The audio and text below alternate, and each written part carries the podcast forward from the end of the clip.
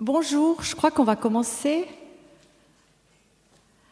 J'ai le plaisir d'introduire le cycle Mobilité et voyage, ainsi que son premier volet. En fait, nous avons choisi cette thématique euh, parce que de nos jours, on se déplace de plus en plus, on se déplace plus que jamais.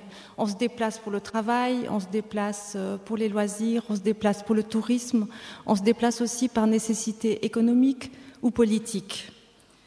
Euh, donc le sujet est large, infini, euh, mais nous n'avons bien sûr pas l'intention d'être euh, exhaustifs. Nous voulons juste vous fournir quelques pistes de réflexion sur cette thématique. avec ces pistes, nous allons essayer de vous permettre de déambuler à travers différentes thématiques euh, le cycle va courir sur euh, deux périodes. Une commence aujourd'hui, donc il y aura une conférence aujourd'hui, une autre dans une semaine. Euh, les prochaines conférences auront lieu en février 2016. aujourd'hui, nous démarrons donc avec une conférence sur les migrations et les politiques d'intégration, donc un sujet extrêmement brûlant et d'actualité.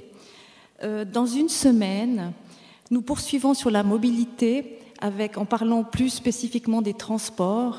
Euh, nous allons euh, entendre Monsieur Christophe Gemelin, géographe.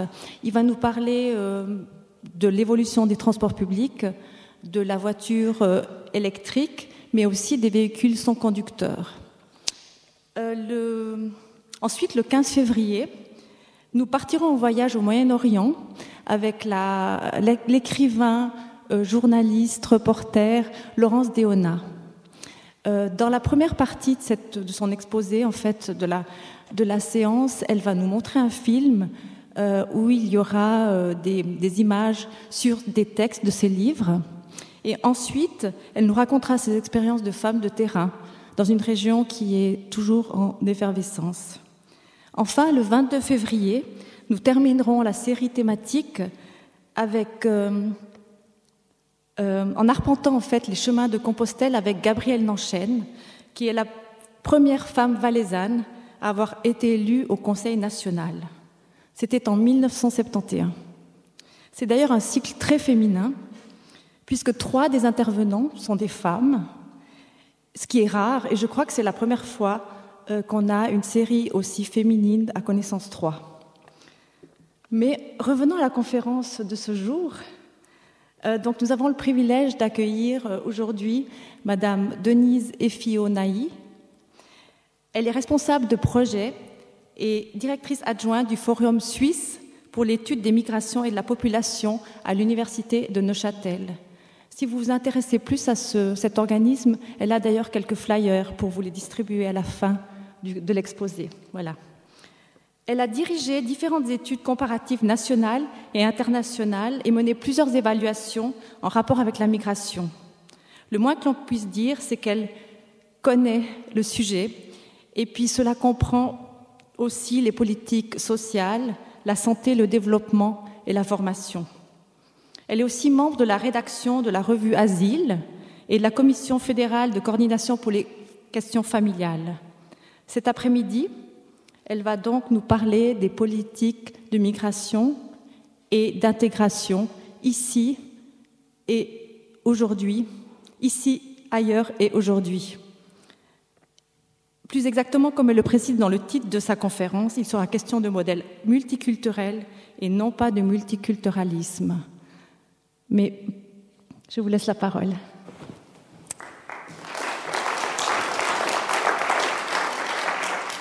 Merci beaucoup. Oui, je crois qu'on m'entend bien.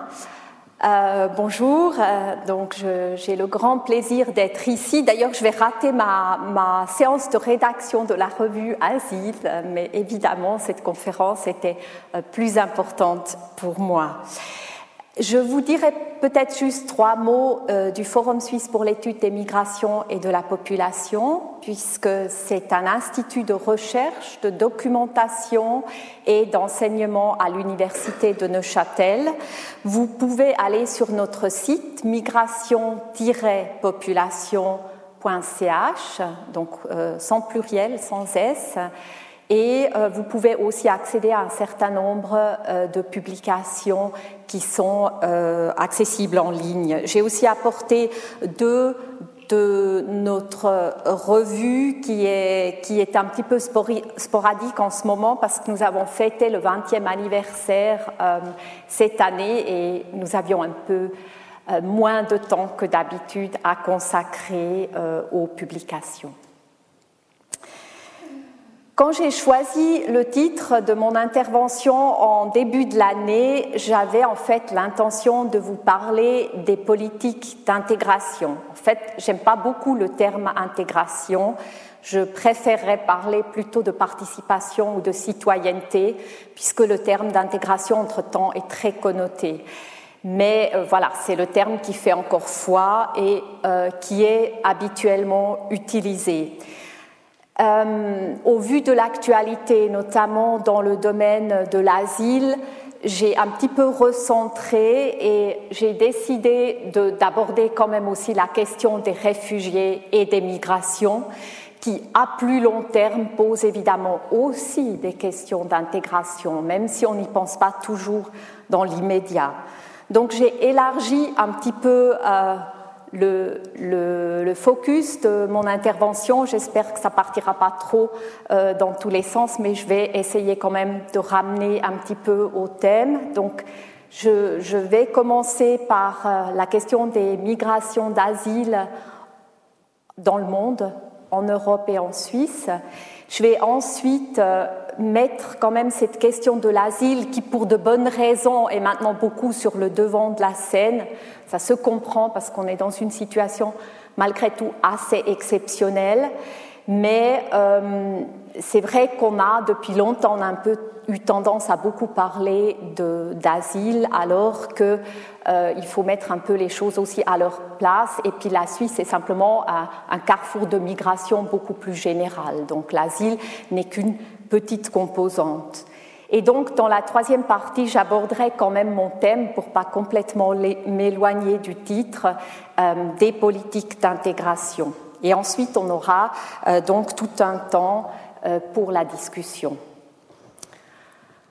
la thématique des étrangers ou de la migration est un thème qui occupe les Suisses depuis presque toujours, en tout cas probablement depuis un siècle et en tout cas les 30-40 dernières années.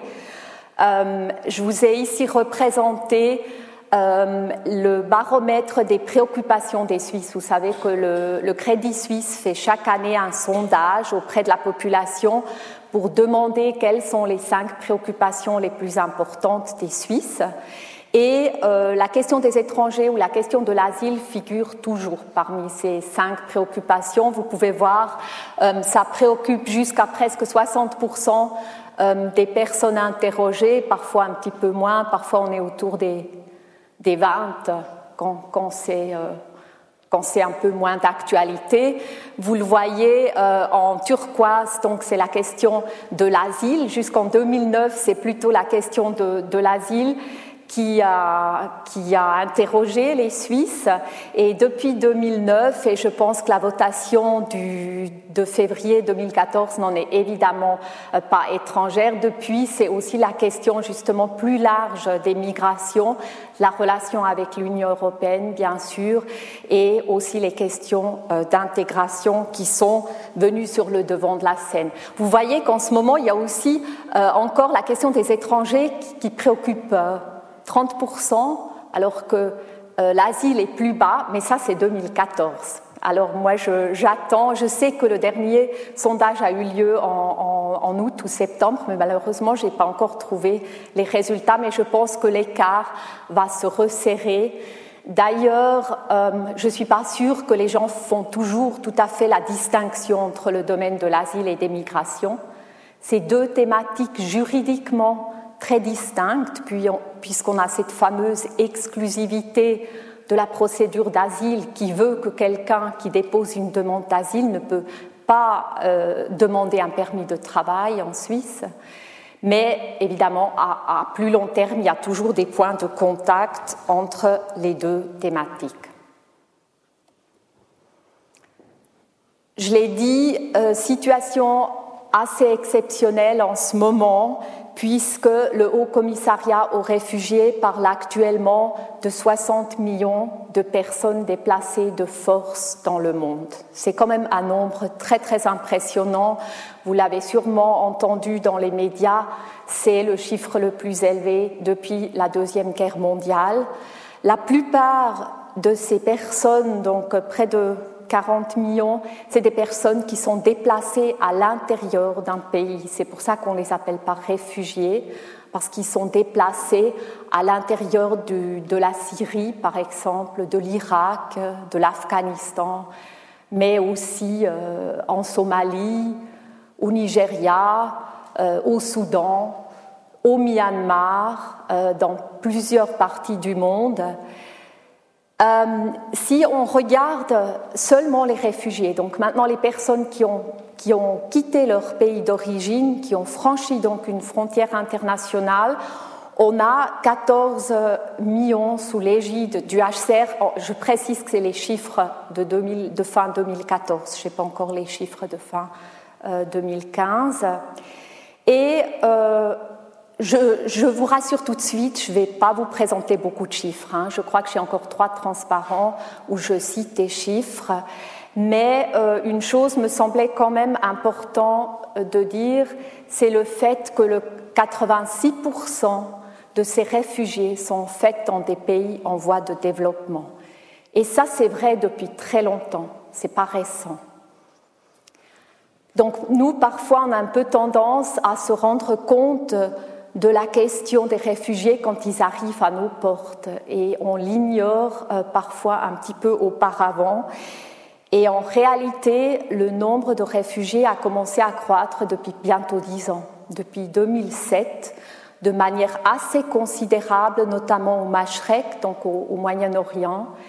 Et moi, j'étais toujours étonnée qu'on en parlait si peu ici. Ben pourquoi? En Suisse, il y avait relativement peu. On a assez peu de réfugiés, d'ailleurs jusqu'à aujourd'hui. Maintenant, ça commence à changer, mais on a assez peu de réfugiés euh, irakiens, syriens, euh, des Afghans un petit peu plus. C'est beaucoup euh, vers la Suède en Europe que les Irakiens sont allés chercher asile. Donc là, j'ai aussi représenté les pays. La Turquie est en première ligne en ce moment. Ça, c'est assez récent aussi. Euh, selon les derniers chiffres, il y a plus de 2 millions euh, de personnes, de réfugiés, notamment de Syrie, qui sont en Turquie, soit dans les villes, soit dans des camps de réfugiés. Après le Pakistan, ça fait très longtemps qu'il reçoit beaucoup de réfugiés. Donc c'était quand même une, chose que, j'avais envie de, mettre en avant. Euh, ici, vous voyez le plus grand camp de réfugiés du Moyen-Orient, donc le, camp de Satari. Euh, il y en a des plus grands dans le monde. Hein. Au Kenya, il y a un camp qui est trois ou quatre fois plus grand, où il y a beaucoup de réfugiés somaliens d'ailleurs. Euh, ce camp de Satari, c'était des tentes au départ. Maintenant, en réalité, c'est des, maisons préfabriquées euh, qui sont mis en place, mais il y a près de 150 000 réfugiés qui s'y trouvent. Il y a rien que les Syriens, rien que les réfugiés syriens sont au nombre de 88 000. Simplement pour vous donner cet ordre de grandeur, ça représente toutes les personnes qui relèvent du domaine de l'asile en Suisse. Alors si vous prenez tous les réfugiés reconnus, tous les admis provisoires, toutes les personnes, tous les demandeurs d'asile qui cherchent refuge en ce moment en Suisse, et vous, pouvez les placer euh, dans ce camp. Donc on est dans les mêmes ordres de grandeur. Il faut savoir que la Jordanie, c'est un petit pays hein, qui, a, moins d'habitants que la Suisse. Euh, maintenant, il y a une chose qu'on oublie parfois un petit peu. Le nombre de réfugiés, il croît ça, ça, a été démontré scientifiquement, il croit quand les, les, conflits dans le monde croissent. Pas toujours tout de suite, mais il y a une corrélation assez claire Et c'est vrai que, euh, comme je l'ai évoqué un peu tout à l'heure, depuis 2007, il y a le nombre de conflits qui avait diminué auparavant. La situation était assez bonne euh, à partir des années 2000, 2003. Euh, d'ailleurs, il y a des gens qui croient que c'était la politique de M. Blocher en Suisse qui avait fait diminuer les flux d'asile. En, réalité, c'était les, conflits dans le monde qui ont diminué, ce qui a fait diminuer les flux d'asile euh, aussi d'ailleurs en bout de chaîne, donc des personnes qui sont euh, venues en Europe. Maintenant, on pourrait se demander pourquoi euh, ces personnes arrivent et pourquoi maintenant en Europe, alors que la situation s'est dégradée depuis pas mal de temps. Comme vous le savez sûrement d'expérience, il y a rarement une seule explication simple, il y a toujours tout un, faisceau de facteurs qui interviennent mais euh, je citerai peut-être quand même trois facteurs parmi les plus importants. D'une part, euh, les réfugiés syriens ont perdu espoir. Ils ont beaucoup, j'ai parlé avec des gens qui encore l'année dernière avaient un espoir que le conflit se résorberait, qu'il y aurait peut-être une issue, qu'ils pourraient reprendre une vie plus ou moins normale. Maintenant, ce n'est plus le cas. Il y a presque partout en Syrie, mais aussi autour. Il y a beaucoup de réfugiés euh, aussi au Liban. Euh, je l'ai vu, au, je l'ai montré euh, en Jordanie, etc. Donc les gens, ils sont plus tellement l'espoir que dans un, dans un temps utile, la situation va s'améliorer dans ces pays. Donc beaucoup se disent mieux vaut utiliser les dernières ressources, le, restant d'argent pour euh, venir en Europe où ils auront peut-être une chance pour faire une vie meilleure pour eux et très souvent en première ligne aussi pour leurs enfants qui parfois ne vont plus à l'école depuis des années. C'est vrai que dans les camps, il y a des, écoles en général, mais euh, la situation est très difficile et la plupart des gens se trouvent aussi à l'extérieur des camps et ont simplement épuisé leurs économies. Donc ça, c'est une raison euh, importante. Il y a aussi le fait que euh, les gens, d'ailleurs même dans les camps, ne reçoivent plus d'aide alimentaire. À un moment donné, euh, le programme alimentaire mondial, le PAM, n'a simplement plus assez d'argent pour euh, distribuer de la nourriture. Parce que vous pouvez imaginer que dans un camp dans le désert, il n'y a pas de travail, donc vous n'avez pas de revenus. Et là, euh, il y a eu beaucoup de promesses de la communauté internationale qui n'ont pas été tenues et un certain nombre de personnes voient simplement leur situation se dégrader. Là, c'est au niveau des causes. Après, il y a bien sûr les moyens. C'est vrai qu'à euh, un moment donné, il y a un certain nombre de pays, entre autres aussi la Turquie, qui ont laissé un peu aller, qui ont vu que la situation se dégradait, que la communauté internationale n'était pas forcément très solidaire, et ils ont un petit peu, disons, desserré euh, les taux au niveau des frontières. Là-dessus, c'est évidemment aussi greffé toute une, j'aime pas forcément le terme industrie, mais il y a des passeurs qui aident les gens à quitter euh, leur pays ou les pays de transit dans lesquels ils se trouvent. Je suis parfois un petit peu agacée par ceux qui essayent de tout mettre sur le dos des passeurs. C'est clair qu'il y a des passeurs qui sont sans scrupules, il y a des passeurs qui essayent de se faire beaucoup d'argent, c'est certain, mais il y a aussi des gens qui aident ces personnes à partir parce que normalement, euh, la plupart n'ont pas de papier, n'ont plus de papier et ils n'obtiennent pas euh, des, visas pour venir, pour prendre l'avion, euh, par exemple au Liban, et pour venir en Allemagne ou en Suisse. C'est très difficile. Encore qu'on pourrait parler de la Suisse qui a quand même donné un certain nombre de, visas pour des parents euh, pour des personnes qui avaient des parents proches en Suisse. Donc, en fait, les, passeurs sont là, bien sûr, certains s'enrichissent, mais euh, il, y a une demande qui est très claire de ces personnes à laquelle euh, ces passeurs répondent.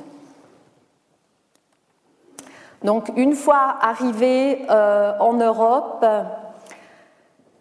c'est vrai que maintenant, chacun se renvoie un petit peu la balle. Est-ce qu'on n'aurait pas dû prévoir? C'est certain, on aurait pu prévoir que tôt ou tard, les réfugiés viendraient aussi en Europe. Maintenant, dans quelle ampleur les flux? Euh, auront lieu, euh, à quel moment précisément Ça, c'est toujours beaucoup plus difficile à, prévoir à l'avance et ça dépend euh, de, beaucoup de facteurs. J'ai mentionné le fait qu'à un moment, la Turquie ou d'autres pays sur la route des Balkans ont ouvert un peu les frontières. On dit mais pourquoi pas laisser passer ces gens? Ça, c'est évidemment des choses qu'on ne peut pas toujours anticiper avec précision. Ensuite, il faut savoir que l'Union européenne, elle travaille depuis 10, 20 ans, 20 ans au moins, à un régime d'asile commun, le REAC, pour euh, le dire en français, mais elle n'a pas encore de véritable politique d'asile parce que les États euh, de l'Union européenne sont tous très jaloux de leur, souveraineté dans ce domaine. Ils n'ont d'ailleurs pas de politique de migration, de travail non plus.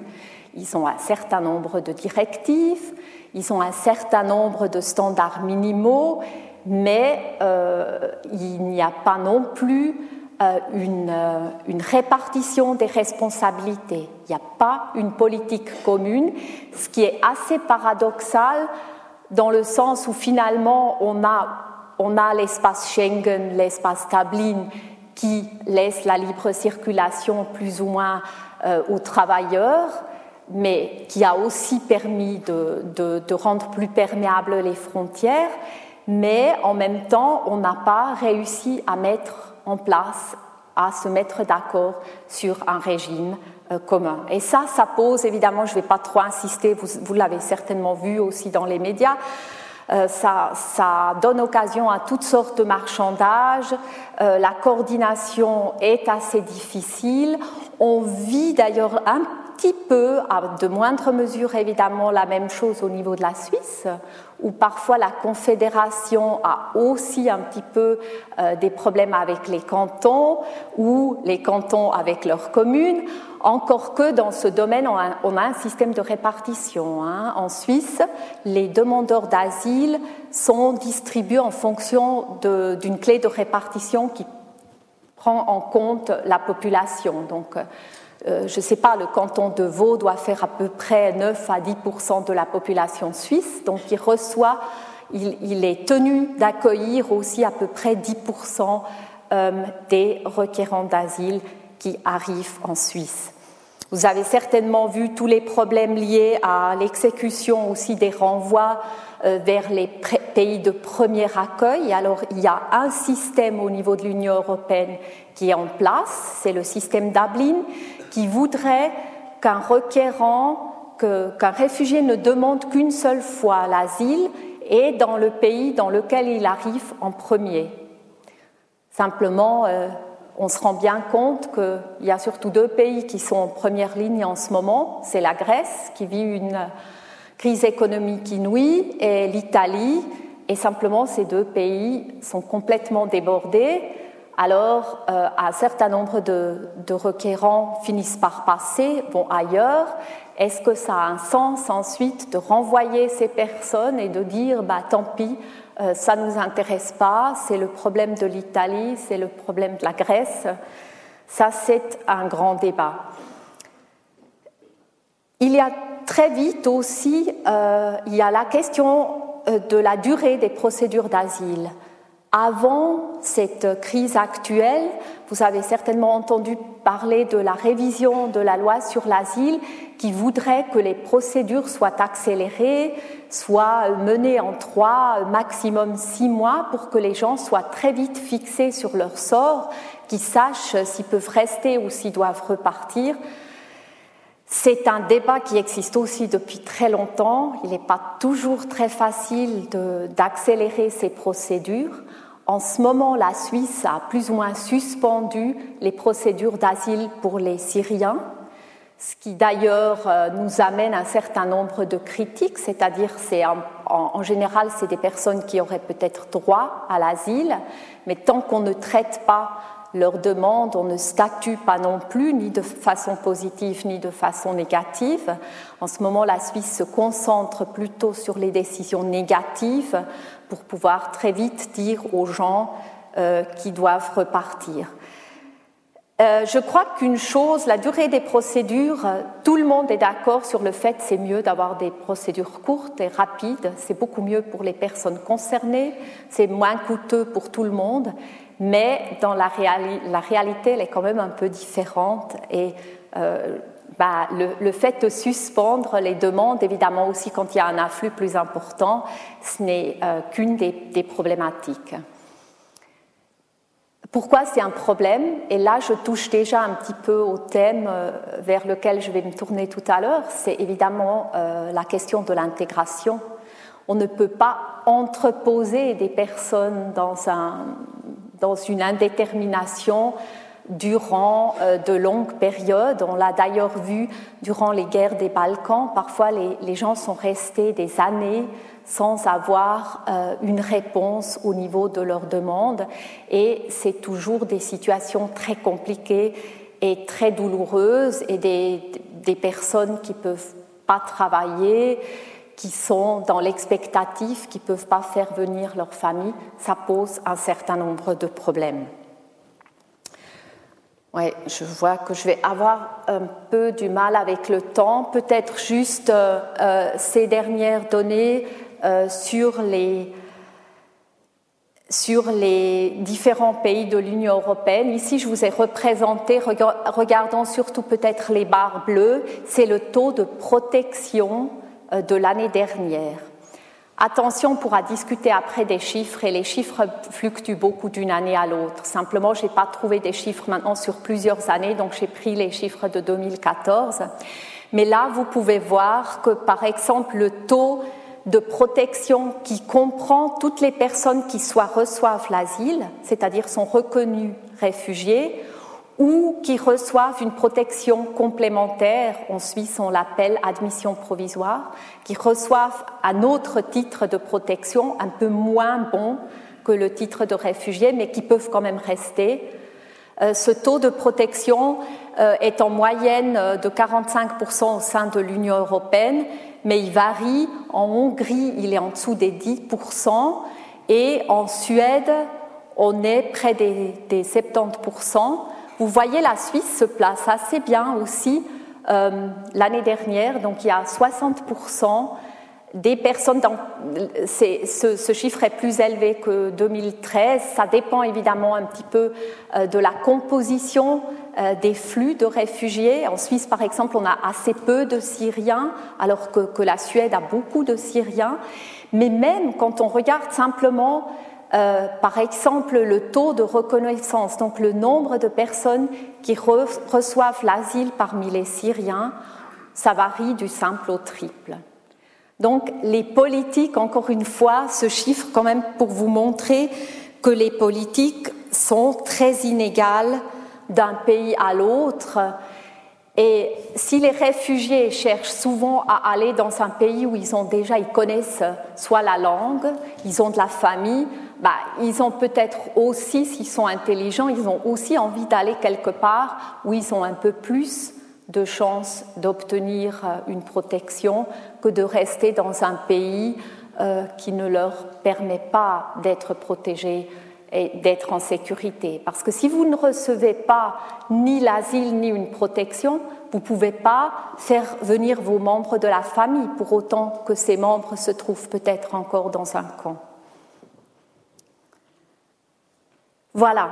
Donc, je l'ai dit, euh, je, je voulais parler de la question de l'asile, des migrations d'asile qui sont très importantes et on verra avec le développement ces prochaines années. La Suisse n'est pas tellement touchée encore par ce grand flux. Vous avez vu qu'en Allemagne, on est à 360 euh, 000 à fin octobre de demandes d'asile. En Suisse, on va compter avec les 30 000 cette année. Évidemment, l'Allemagne est beaucoup plus grande, mais quand même, là, vous voyez qu'il y a euh, une, une, sacrée différence.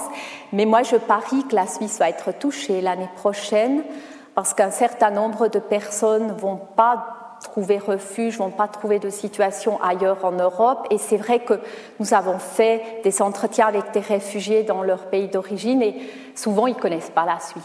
Franchement, ici, les gens sont toujours convaincus que tout le monde veut venir en Suisse. Mais en fait, quand vous allez en Irak, au Sri Lanka ou ailleurs, beaucoup n'ont même pas entendu parler de la Suisse. Certains connaissent Genève, savent pas forcément que c'est en Suisse, d'autres ont entendu parler de la, Croix-Rouge, mais euh, par exemple l'Allemagne, ça c'est vrai que c'est un pays que tout le monde connaît et dont tout le monde a une perception d'ailleurs qui peut être positive comme elle peut être négative. Mais malgré tout, et malgré cette situation exceptionnelle actuelle, je voudrais un petit peu euh, vous montrer les proportions et là, je vous ai représenté, je crois que c'est l'avant-dernier euh, transparent avec des chiffres, mais je vous montre l'immigration tout en haut en bleu, donc le nombre de personnes qui ont immigré en Suisse. En bas, il y a en jaune les demandes d'asile. Vous voyez, là, on est à peu près autour des, des 29 000 en ce moment. Euh, les choses sont pas vraiment comparables. C'est pas très correct ce que je montre ici parce que les demandes d'asile ne débouchent pas forcément sur un permis de rester en Suisse. Hein. Même si l'année dernière près de 70% ont pu rester, parfois c'est seulement 20, 30 ou maximum 40%. Donc c'est assez exceptionnel.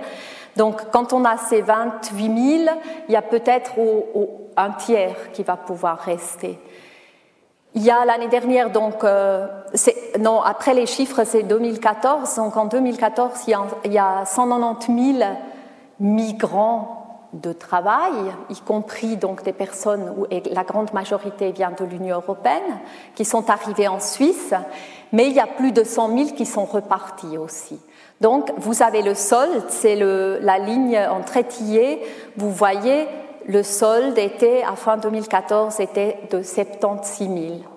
Donc c'est quand même nettement plus important. D'ailleurs, euh, actuellement, la population du domaine de l'asile fait à peu près 4% de la population étrangère et même pas 1% de la population suisse. Donc il faut juste un petit peu garder en tête ces relations parce qu'on parle parfois tellement du domaine de l'asile que les personnes ont l'impression que euh, finalement la migration euh, n'est liée qu'au domaine de l'asile, alors que évidemment nous avons besoin aussi beaucoup de, travailleurs étrangers et euh, c'est ça qui fait le gros des flux. D'ailleurs, en Suisse, la plupart des migrants qui arrivent en Suisse sont des migrants de l'Union européenne.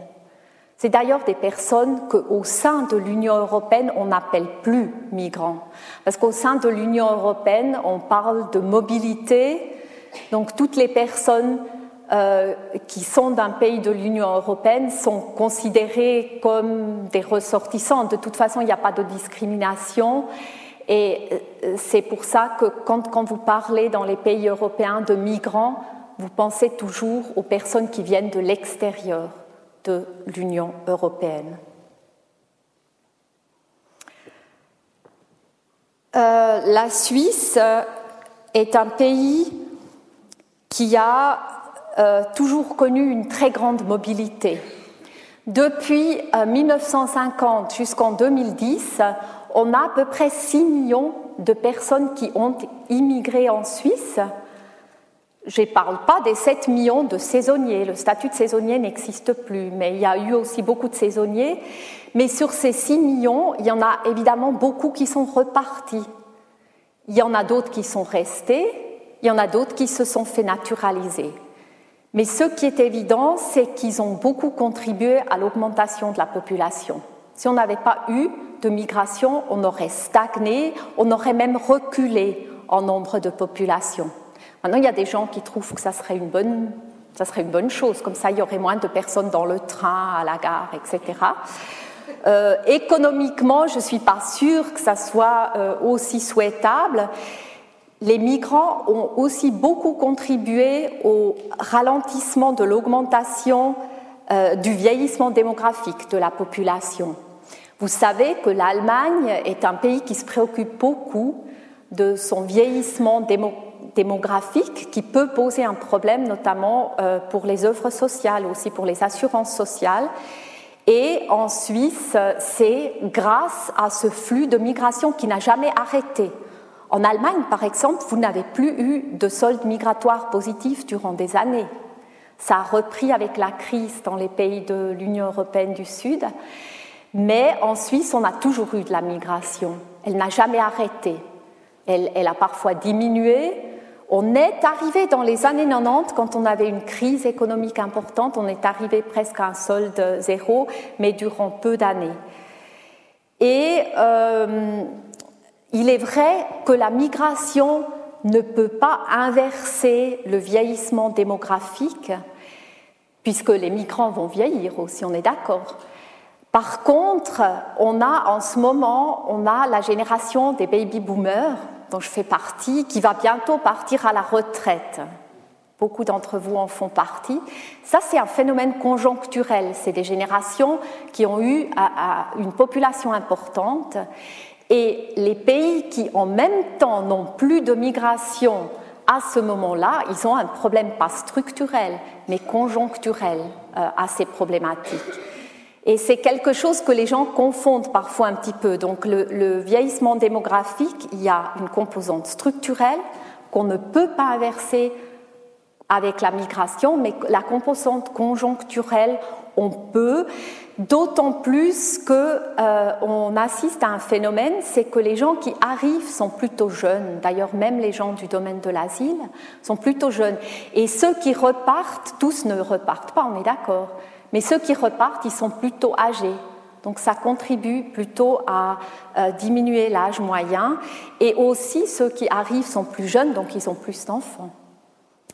En ce moment, en tout cas, euh, euh, la contribution des, migrants au financement de l'AES est tout à fait positive et pour l'instant, on s'en réjouit. Voilà, maintenant pour faire le lien euh, vers les politiques de migration et d'intégration, je m'excuse, et le phénomène d'intégration, je voudrais vous présenter euh, une amie, une jeune fille qui est arrivée en Suisse il y a, euh, vous voyez, en 89, qui est d'origine sri-lankaise. Elle s'appelle Maithili, elle est assise ici au milieu. Elle a rejoint son père qui était requérant d'asile, qui est arrivé dans les années 80 en Suisse, qui n'a pas obtenu l'asile, mais qui a pu rester en Suisse et qui a ensuite fait venir, euh, il est venu avec son, son, aîné, il a fui le Sri Lanka avec sa fille aînée que vous trouvez, vous voyez ici à droite, et euh, donc ma, mon amie, qui est devenue une amie ensuite, Maithili, elle a rejoint son père en Suisse avec son jeune frère qui est également sur la photo en 89 à Genève. Voilà, ça, ça vous, verrez la, la, question de la trajectoire d'intégration. Je vais revenir vers elle, mais je vous donne d'abord quelques éléments euh, de la politique d'intégration. Je vois que je suis en train de dépasser. Combien je peux, je peux prendre encore? Ok. Alors, euh, la politique d'intégration en Suisse est relativement récente. Elle date des années fin des années 90, début des années 2000 au niveau de la Confédération. Bien sûr, il y a toujours eu des questions d'intégration au niveau euh, des, cantons, des communes. C'est une évidence. Mais euh, certains d'entre vous se souviennent peut-être encore de l'époque des flux d'Italiens, euh, plus tard d'Espagnols, et ces personnes-là n'étaient pas censées rester. On a imaginé que c'était des personnes qui venaient juste travailler et qui repartiraient ensuite. D'ailleurs, on avait ce fameux statut de saisonnier qui était juste prévu pour le travail, qui ne donnait pas droit au regroupement familial. Et donc, on partait de l'idée que les personnes restent un temps et repartent par la suite. Et donc, on n'était pas tellement préoccupé par le fait qu'ils parlent la langue. D'ailleurs, sur les chantiers, on parlait italien. Donc, il n'y avait pas tellement besoin d'apprendre le, français ou l'allemand. Et c'est finalement seulement euh, vers la fin des années 90 et au début des années 2000 qu'on a commencé vraiment à parler d'intégration et d'intégration plus active, des possibilités de favoriser aussi cette intégration. On a, introduit dans la nouvelle loi sur les étrangers, qui n'est finalement entrée en vigueur qu'en 2008, on a introduit un paragraphe qui dit très clairement que l'intégration est quelque chose de réciproque. Donc la phrase l'intégration suppose d'une part que les étrangers sont disposés à s'intégrer, d'autre part que la population suisse fait preuve d'ouverture à leur égard. Donc on part de l'idée que c'est un double mouvement. Bien sûr, les, migrants doivent s'adapter, Aujourd'hui, on insiste beaucoup sur l'apprentissage de la langue, qui n'était pas un thème, comme je viens de le dire il y a 20 ans. Sur la formation continue, la formation continue n'était pas non plus un thème, parce que les saisonniers, ils étaient censés venir effectuer leurs travaux, mais pas se former en Suisse. Donc là, il y a quelque chose qui a passablement euh, changé. On a aussi commencé à prendre des mesures dans plein de domaines qui concerne euh, les étrangers tout comme les Suisses. D'ailleurs, j'ai passé tout à l'heure un petit peu en vitesse sur, euh, sur un des transparents où vous avez pu voir que voilà qu'un tiers de la population résidente est issue de la migration. C'est un nouvel indicateur que l'Office fédéral de la statistique calcule sur la, la, la population adulte et il ne regarde pas la nationalité, il regarde si les gens sont nés à l'étranger, si les parents sont nés à l'étranger ou en Suisse. Donc là, vous voyez que c'est quand même c'est un tiers. D'ailleurs, parmi la population active, on est près de, près de 29% de, population, mais là, cette fois-ci, c'est les étrangers. Mais euh, voilà, encore une fois, pour, vous dire que euh, la population étrangère est vraiment une, composante euh, incontournable. Voilà, encore une chose peut-être, ces politiques d'intégration diffèrent passablement. Vous, vous connaissez le fédéralisme suisse, donc euh, l'intégration à la vaudoise n'est pas forcément l'intégration à la zurichoise. Ça nous pose d'ailleurs pas mal de problèmes quand nous faisons des recherches qui sont comparatives, où on essaye de comparer la Suisse à d'autres pays européens, parce que comment trouver la moyenne suisse? Ce n'est pas toujours très évident. J'aimerais juste encore insister sur ce point-ci la politique d'intégration, elle est beaucoup plus large que ce qu'on ne veut croire parfois. Parfois, on a tendance à penser que la politique d'intégration, c'est juste quelques petits projets, programmes, que c'est de la primo-information, donc l'information qu'on distribue aux nouveaux arrivants.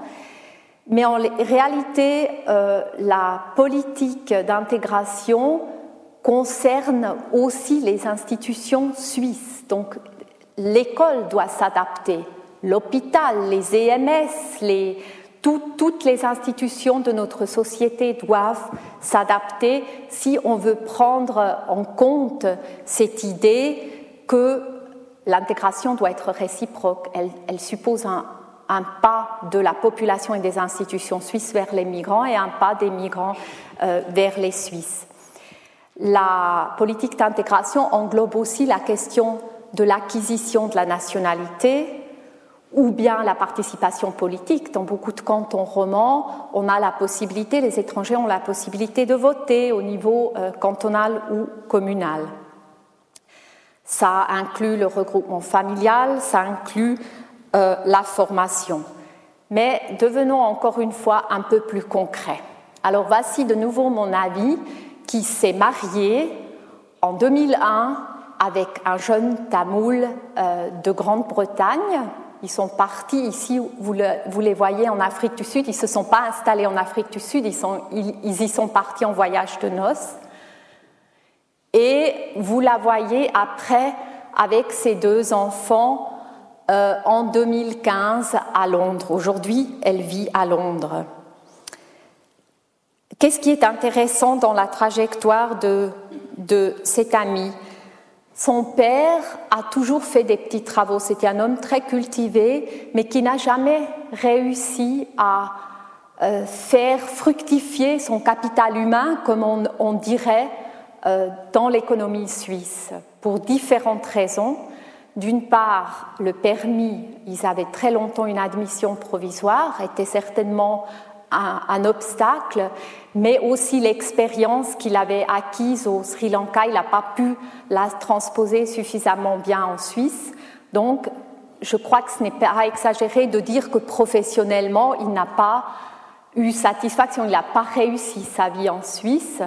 Il a travaillé, il est tombé malade, il est, il est mort entre-temps, mais il a beaucoup investi, il a beaucoup encouragé, en tout cas ses enfants, euh, mon amie, je l'ai rencontrée à l'université. Elle, elle a pu faire des, études d'économie à l'université de Genève, ce qui était assez exceptionnel parce qu'elle n'avait qu'une admission provisoire.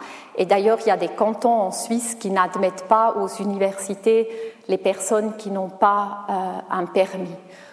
Ensuite, euh, elle a trouvé assez vite un travail tout le monde est naturalisé, ses frères et, sa sœur et sa mère d'ailleurs sont aussi naturalisés entre-temps.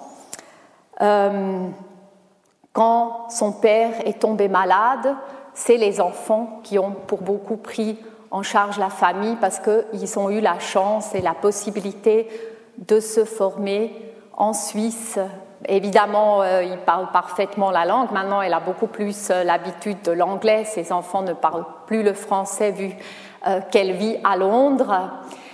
Je sais d'ailleurs qu'elle regrette un petit peu la Suisse. C'était un mariage arrangé. Hein. Les Tamouls se marient toujours avec un mariage arrangé, mais avec son accord. Elle a rencontré quelqu'un qu'on lui a présenté. Ils se sont fréquentés pendant un certain temps. Et je les connais pas si je les vois pas tous les jours, bien sûr, vu qu'ils vivent à Londres, mais je pense pas qu'ils soient plus malheureux que bien d'autres couples euh, ici en Suisse qui se sont euh, mariés euh, par amour ou par coup de foudre. Mais quand elle me parle de Londres et de la Suisse, elle dit qu'il y a une chose. Évidemment, le, elle fait du ski, le ski lui manque, l'air frais lui manque parce qu'il y a beaucoup de smog à Londres mais elle me dit que quelque chose lui a vraiment plu tout de suite quand elle, s'est installée à Londres, c'est le fait qu'on ne la considère pas comme la réfugiée, la requérante d'asile ou l'ex-requérante d'asile. Elle a toujours senti un petit peu ce poids d'être une réfugiée en tant que tamoule en Suisse et d'avoir ce regard un petit peu péjoratif, alors qu'à Londres, c'est vrai que vous avez une grande communauté euh, indienne, euh, pakistanaise, euh, sri-lankaise, etc. Combien vous me donnez là? Je peux prendre encore dix minutes? Je suis vraiment désolée d'avoir un peu mal calculé. quand on compare le cadre légal de l'intégration des migrants de l'extérieur de l'Union européenne avec d'autres pays. Il y a un index qui a été créé il y a une dizaine d'années qui s'appelle MIPEX, Migrant Integration Policy Index, qui essaye de regarder dans quelle mesure ce cadre légal et administratif permet aux migrants, encore une fois, je ne parle pas des Allemands, des Portugais, des Espagnols, je parle des personnes qui viennent du deuxième cercle de l'extérieur de l'Union européenne, dans quelle mesure ces personnes peuvent participer euh, à la vie économique, sociale et culturelle? Euh, dans ce domaine-là, la Suisse n'a pas une très bonne note, je vous le dis tout de suite. Donc vous, voyez, on arrive derrière l'Autriche, il y a 38 pays, donc il y a les 29 de l'Union européenne, plus le Canada, les USA, l'Australie, etc. Et puis la Suisse, elle arrive tout juste derrière l'Autriche, mais devant les pays tels que la Slovaquie, la Hongrie, la Lettonie, enfin les nouveaux pays de l'Union européenne qui n'ont pas encore une grande expérience euh, de la migration. Pourquoi ce classement est relativement défavorable? Une des grandes critiques est le fait qu'il n'y a pas beaucoup de mesures antidiscriminatoires en Suisse.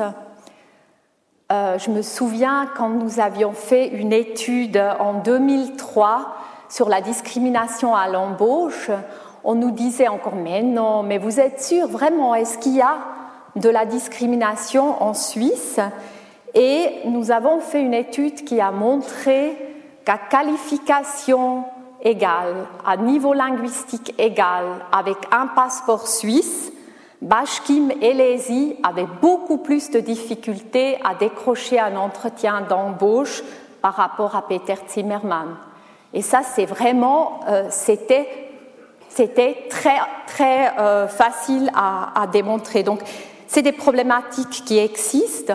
Maintenant, comment lutter contre les discriminations On est d'accord que c'est c'est pas facile puisque c'est pas forcément quelque chose sur quoi on peut légiférer. L'accès à la nationalité est une des plus restrictives, un des plus restrictifs en Europe. Vous savez que pour l'instant, ça va un petit peu diminuer, mais pour l'instant, c'est encore 12 ans pour euh, pouvoir demander en naturalisation ordinaire la nationalité suisse. Donc là, on a clairement euh, encore quelques problèmes. Maintenant, ça c'est le cadre légal. D'ailleurs, il y a beaucoup de gens qui n'aiment pas du tout ce MyPEX, justement parce qu'il ne nous place pas très bien. J'ai déjà parlé tout à l'heure des différences en Suisse et des problèmes que ça peut poser pour une comparaison internationale. Mais euh, je dirais aussi qu'il y a des conditions favorables en Suisse qui ne sont pas captées dans cet index, il couvre un certain nombre de choses et pas d'autres. Et il est certain qu'il y a des choses qui sont tout à fait favorables en Suisse et qu'il ne faut pas sous-estimer. Je pense qu'il faut aussi parler des choses qui marchent et pas seulement des choses qui ne marchent pas bien. Parmi ces conditions cadres, bah, on a une économie parmi les plus compétitives du monde, on a un marché du travail relativement flexible, on a beaucoup, plus, beaucoup moins de chômage des jeunes que beaucoup d'autres pays on a le plurilinguisme, on a toute une série d'atouts qui font que finalement l'intégration en Suisse a été plus un succès que euh, qu'un échec, je dirais. Et pour quand même me raccrocher un tout petit peu à la thématique que j'avais inscrite dans mon titre, on distingue parfois un petit peu entre ces deux pôles. D'une politique multiculturaliste, on, on pense beaucoup au Canada, qui est une politique qui s'appuie sur les collectivités migrantes des pays d'origine et qui reconnaît et qui visibilise les euh, traits culturels, donc qui valorise en fait les cultures d'origine. Ces pays ont généralement aussi une une politique de naturalisation assez favorable, c'est-à-dire que euh, on peut, en fait, la naturalisation se fait comme une étape dans l'intégration.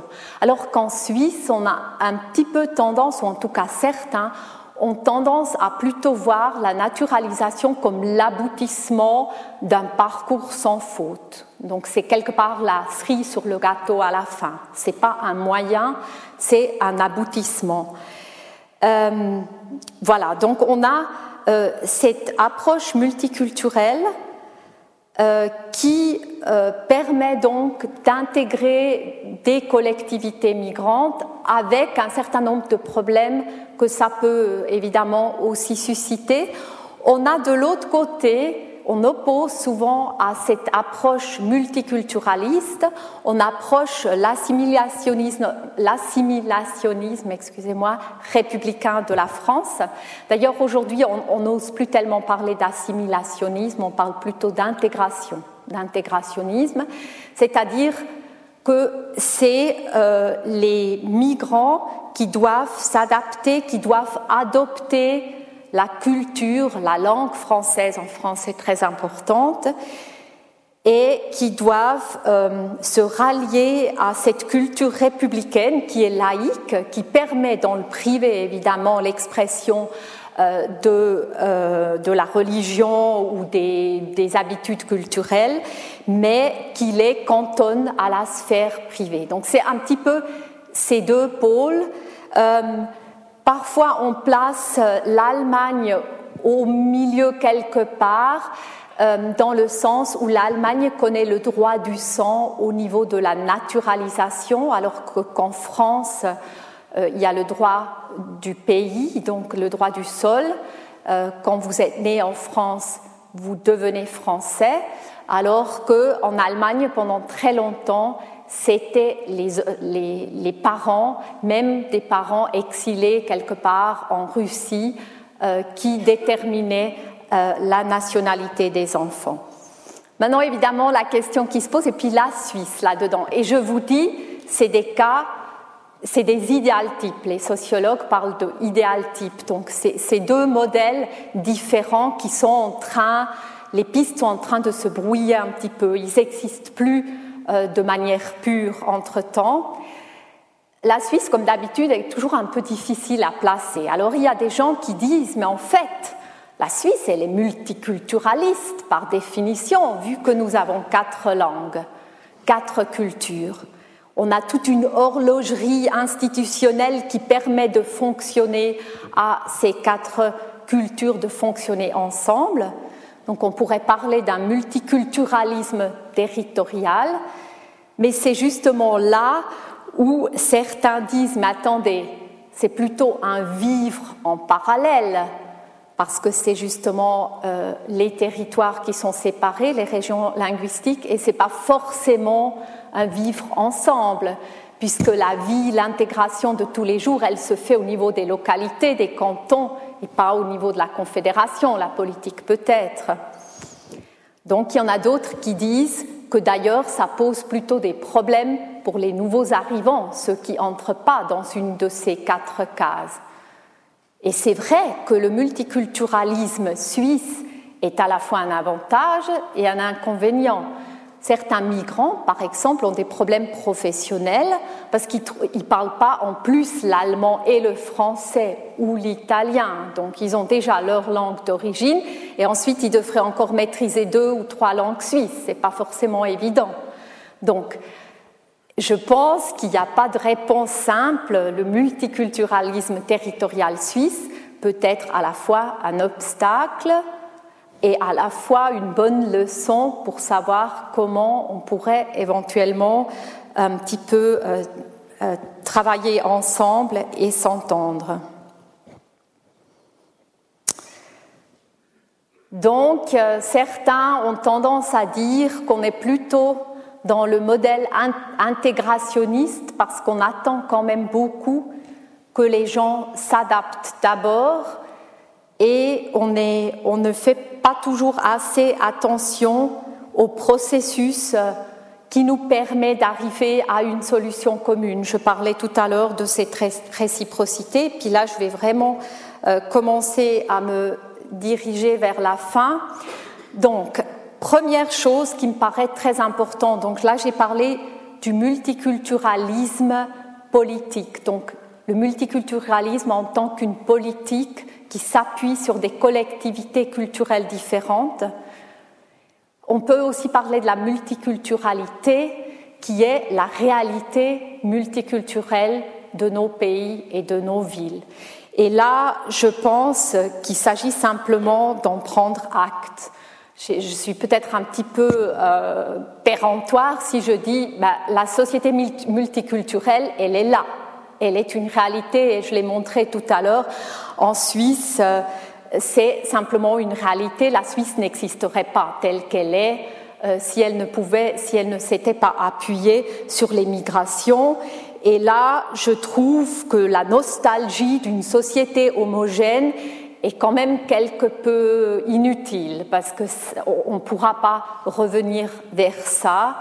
D'ailleurs, euh, une société homogène culturellement ou même politiquement et, socialement, c'est euh, justement ce que cherchent euh, des extrémistes.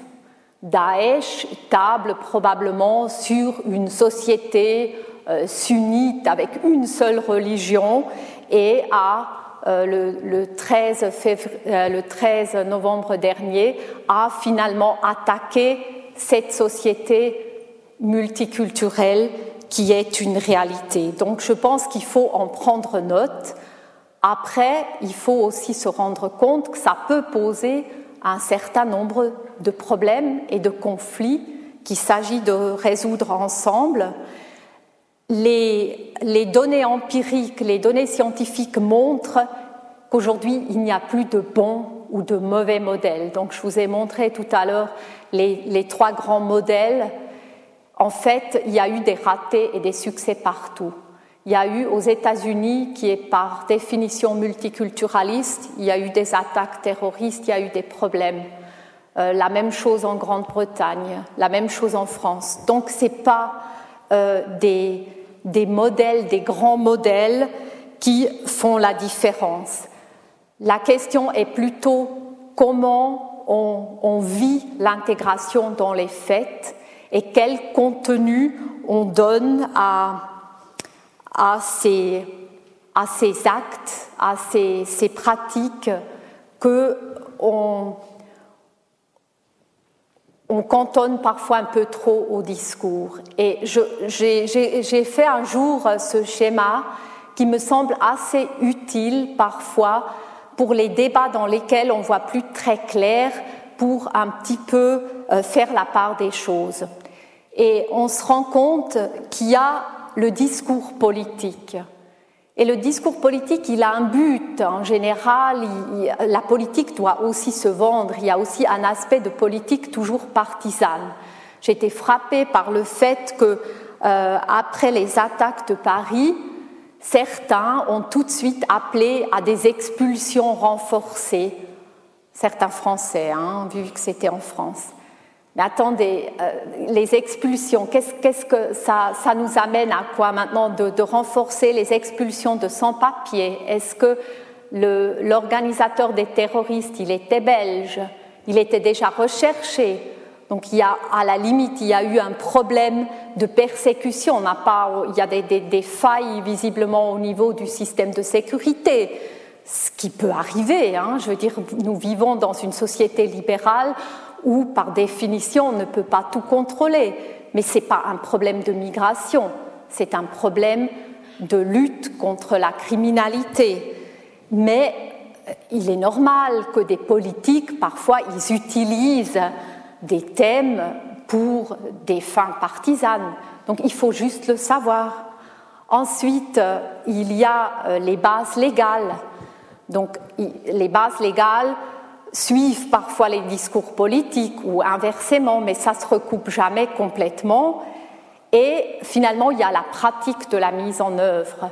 Et c'est clair qu'il faut connaître relativement bien un thème pour se rendre compte ce qui fait maintenant partie du discours et ce qui, relève plus de la réalité euh, empirique. Et euh, dans ce sens-là, pour revenir quand même vers mon titre, quand on a déclaré à un moment donné que le multiculturalisme est mort, je pense que c'était, on était beaucoup dans les discours politiques. Bien sûr, il y a certainement certaines applications des politiques multiculturalistes qui n'ont pas marché, qui ont produit des échecs, mais il y a aussi certaines politiques multiculturalistes qui ont donné des résultats tout à fait positifs. Et dans ce sens-là, euh, je termine maintenant vraiment, je dirais que euh, la question n'est pas tellement intégrationnisme, multiculturalisme, la question c'est est-ce qu'on prend au sérieux ce processus réciproque où il faut impliquer les migrants, la société d'accueil et les institutions, les autorités du pays. Et là, je pense que la Suisse a finalement euh, beaucoup d'atouts sur lesquels elle peut déjà euh, s'appuyer.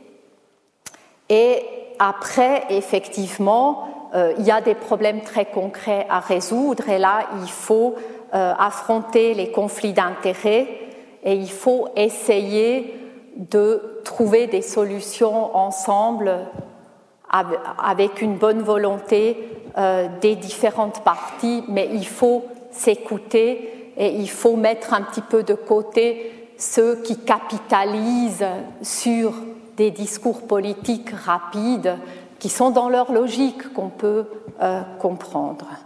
Merci, je vais m'arrêter là pour qu'on ait encore un petit peu euh, la possibilité de discuter.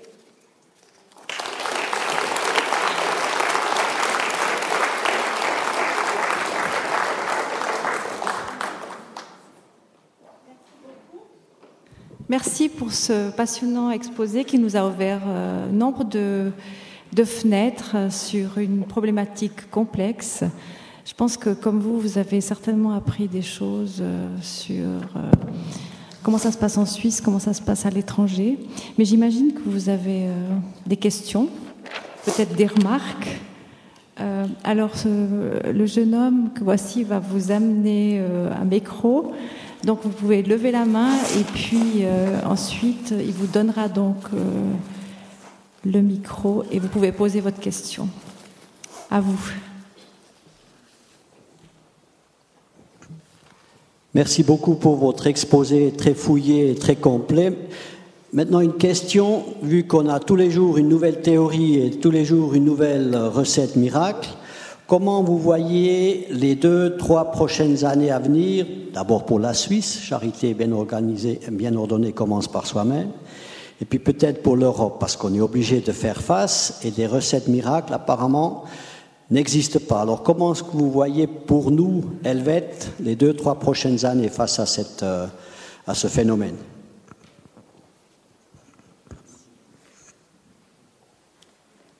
Est-ce qu'on rassemble certains ou vous voulez que je, réponde tout de suite C'est peut-être mieux que vous répondiez. D'accord. Enfin, c'est comme vous préférez. Oui, non, non, je, peux, je, peux, je, peux, répondre tout de suite. Effectivement, je n'ai pas de recette. Hein. Si j'en avais, euh, je l'aurais déjà vendu. Euh, peut-être, je suis, j'avoue que je suis un petit peu plus optimiste pour la Suisse que pour l'Europe en ce moment qui euh, me vaudrait probablement la critique de beaucoup de mes collègues, euh, puisque comme j'ai essayé de le montrer, j'ai l'impression que la Suisse euh, avance à petits pas, ce qui peut être parfois très frustrant parce qu'on ne fait pas les choses vite et complètes et, et entières, mais qui nous évite parfois aussi de prendre une direction euh, complètement euh, fausse. Et euh, ceux d'entre vous qui ont, lu la, presse du dimanche ont peut-être vu qu'avec l'Union européenne, on est déjà en train un tout petit peu de trouver éventuellement une possibilité d'entente sur cette question des contingents et de la libre circulation. Euh, donc là, je pense que probablement on va y arriver avec un bon euh, compromis helvétique pour autant euh, que l'Union européenne nous tende la main. Pour la question des réfugiés, la même chose, j'ai l'impression qu'on aura l'année prochaine sera un petit peu difficile parce que moi je pense, tel que je, l'observe depuis un certain nombre d'années, on aura une augmentation euh, des demandes d'asile. Pour l'instant, c'est tout à fait gérable. Hein. Euh, l'année prochaine, ça pourrait devenir un petit peu plus difficile, et puis, mais ça sera plus une année électorale. Donc on va travailler de manière assez orientée vers les solutions et je crois que la Suisse est, absolument capable euh, de faire face.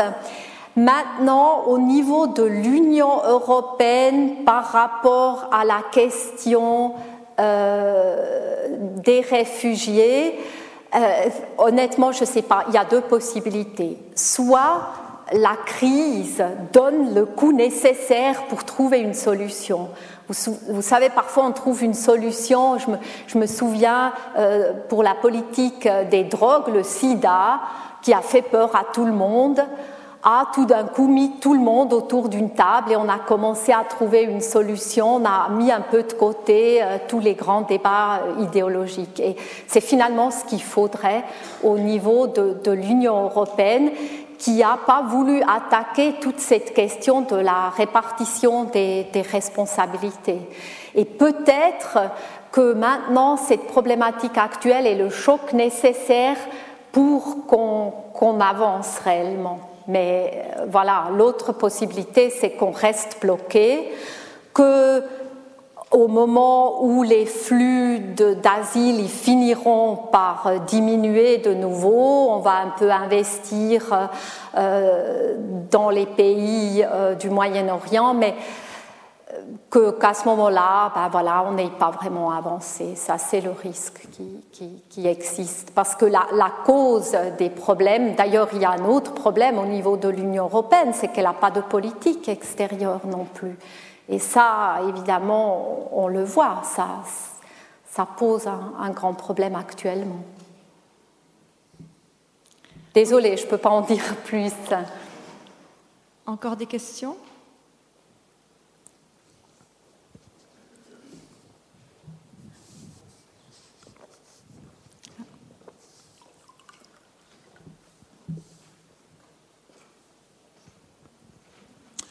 Merci pour votre exposé. Il y a toutefois une, une question que j'aimerais vous poser, c'est que dans la plupart des exposés qu'on entend, on discute toujours d'un nombre de réfugiés, de demandeurs d'asile, et on n'entend jamais une référence par rapport à la surface des pays concernés. Or, j'imagine quand même que si je prends la Suisse avec 41 000 km, dont un tiers n'est pas habitable parce qu'il s'agit de montagnes et de forêts, que d'un autre côté, je, vois la France avec 549 000 km, ou l'Allemagne avec 357 000 km, on ne trouve jamais une référence par rapport, je dirais, aux possibilités d'accueil. Comment vous expliquez cela? Euh, c'est vrai qu'on réfère en général le, nombre de demandes d'asile à, la population, donc au nombre de la population. Euh, on le fait aussi par rapport à la capacité financière. Hein. Euh, par rapport à la population, la Suisse reçoit beaucoup de demandeurs d'asile, pas en ce moment, mais jusqu'à présent, disons ce que j'explique par le fait que c'est un petit pays. Tous les petits pays ont plus de migration. Regardez le Luxembourg, le Liechtenstein, c'est encore beaucoup plus que, que, la Suisse, mais en général, les, plus, les petits pays ont, ont, plus de migration et les pays qui ont plus de migration ont aussi plus de requérants d'asile en, en, général.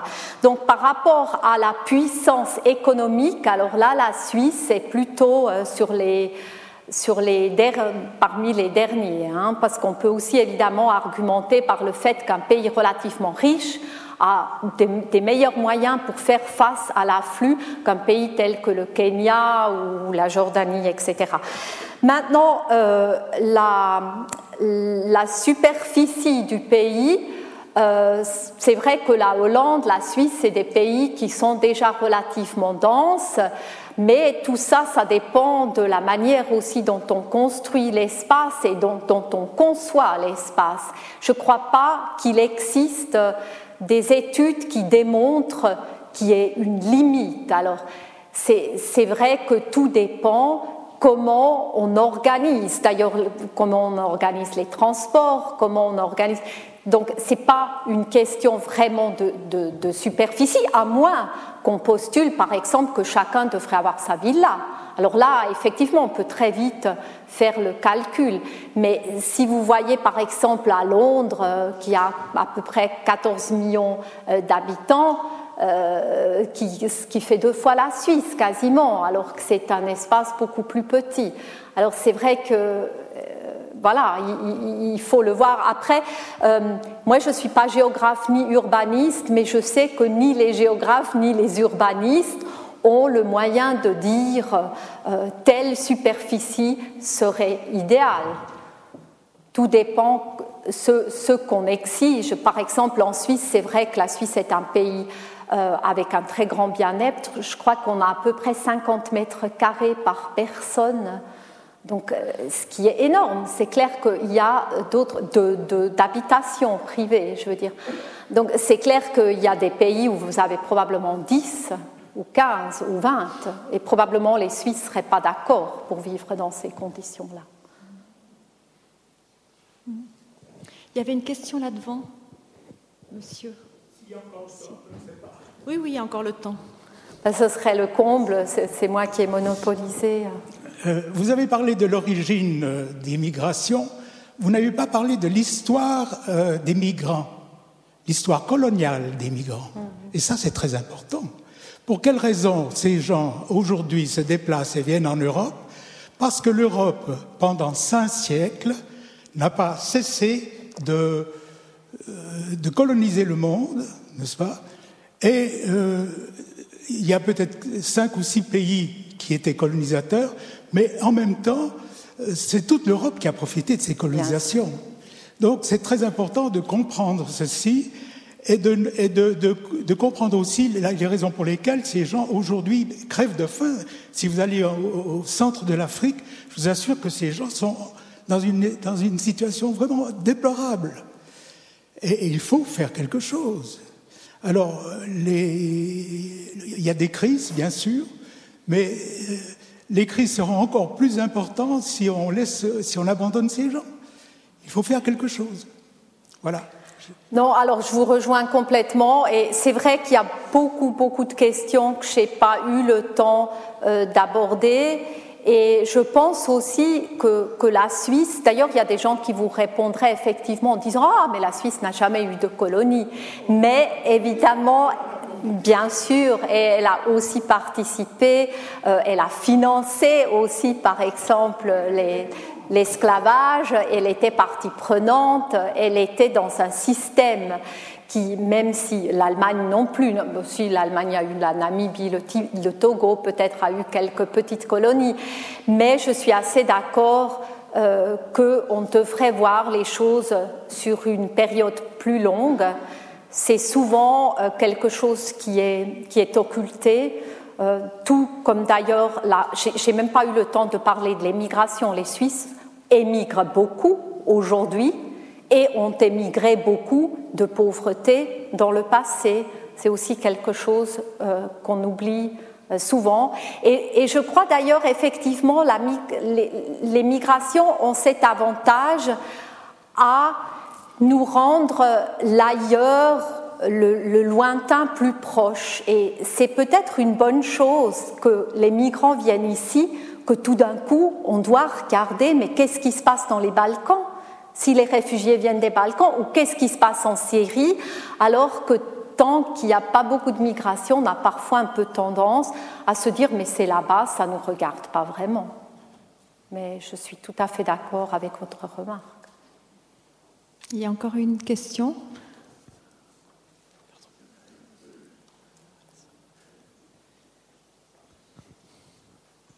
Uh, Maxi, l'intégration, c'est enfin une philosophie de monoculturisme, particulièrement Église Saquar. J'ai résisté conversion au christianisme comme partie d'intégralisme. Est-ce que c'est multiculturalisme? Réfléchissez, s'il vous plaît.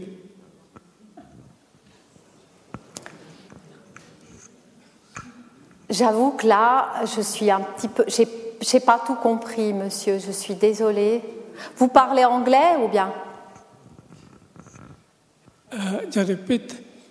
Euh, monoculturalisme, c'est une philosophie. Le monoculturalisme Oui, c'est une mm-hmm. philosophie d'intégralisme quand on parle, euh,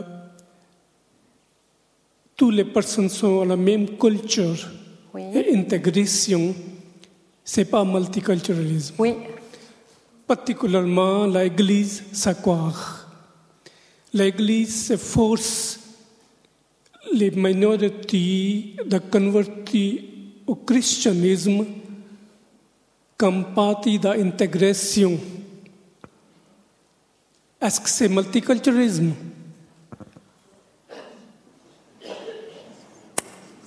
Est-ce que quelqu'un a, j'avoue que je n'ai pas tout à fait compris ce que le christianisme faisait par rapport à, à la monoculture? Je suis désolée. À se convertir.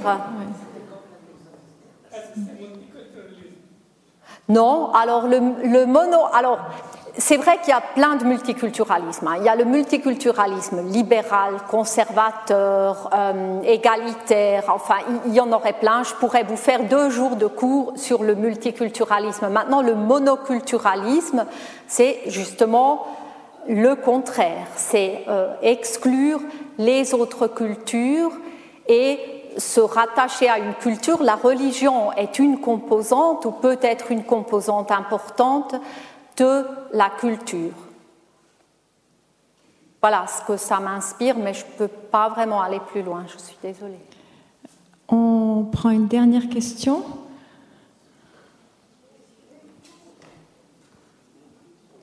Là-haut.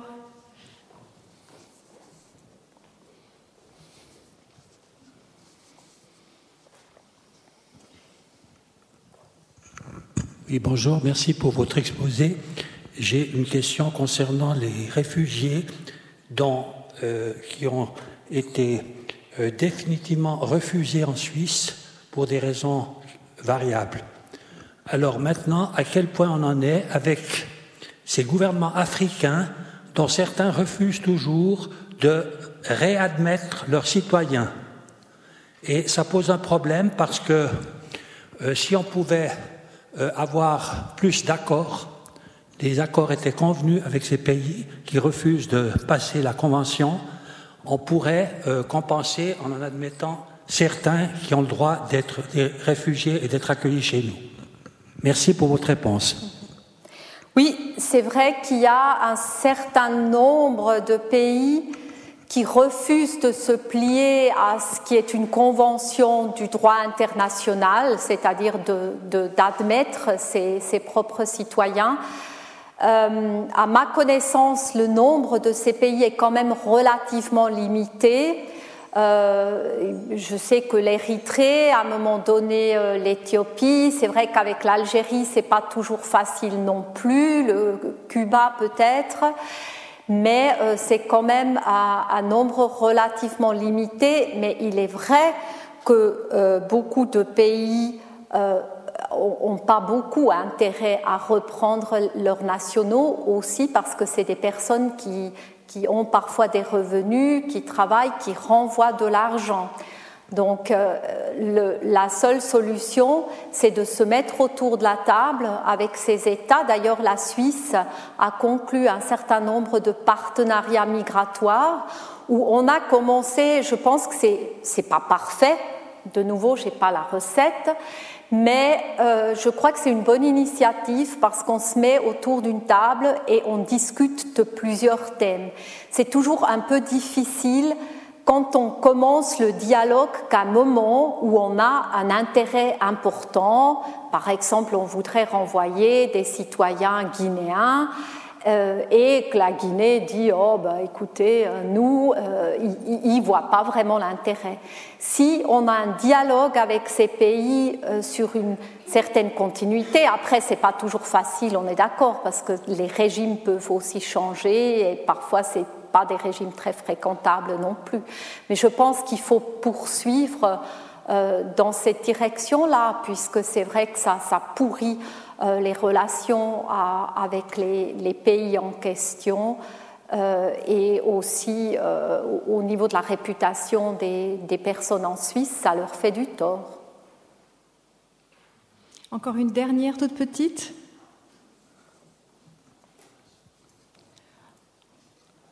Non, alors merci beaucoup encore, Madame Ifinaoui.